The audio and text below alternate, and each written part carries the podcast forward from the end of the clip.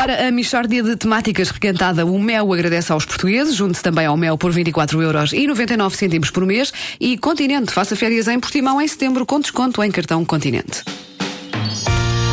Michórdia de temáticas. Um ponto porri das melhores Michórdias. Que é outro modo de dizer repetições requentadas durante as férias. Oh, Divirtam-se. Não há dúvida nenhuma Desfrutem, está bom? Que se trata de uma Michórdia de temáticas. Ora bem, na semana de Santo António vamos entrevistar um santo menos conhecido, mas que, vá lá, também merece ser celebrado.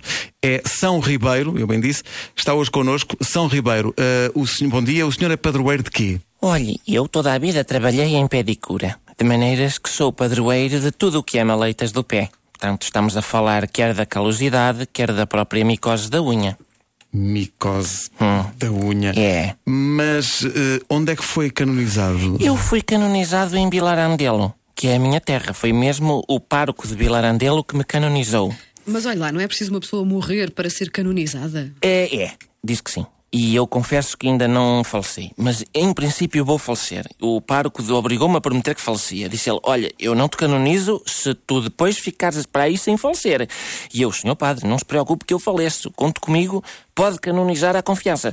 E eu não gosto de faltar com a palavra, portanto vou falecer, nem que seja a última coisa que eu faça na vida. Então e o que é que o São Ribeiro fez para merecer a canonização? Eu arranjei os pés do padre de Vilarandelo. Só isso?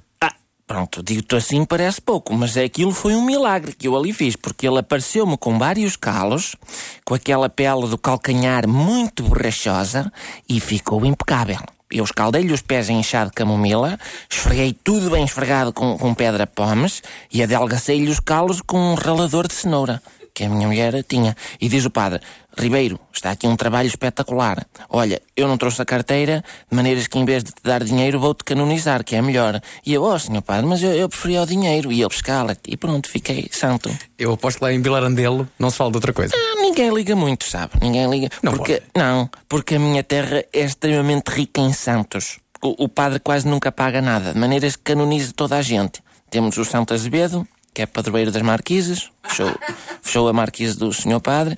Temos o São Teixeira e Filhos, que é a firma que trata tudo o que é canalizações do seu padre.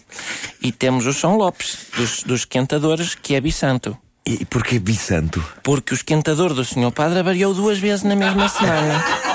E o padre canonizou uma vez na terça-feira e outra no sábado. E é o único bisanto a nível mundial mesmo. Vem gente de Valpassos para o ver e para lhe tocar na chave inglesa.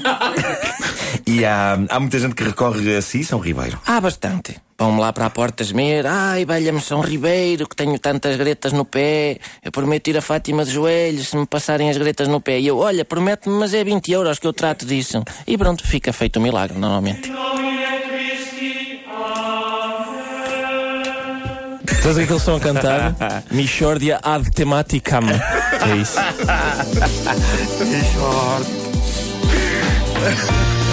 Michórdia de temáticas.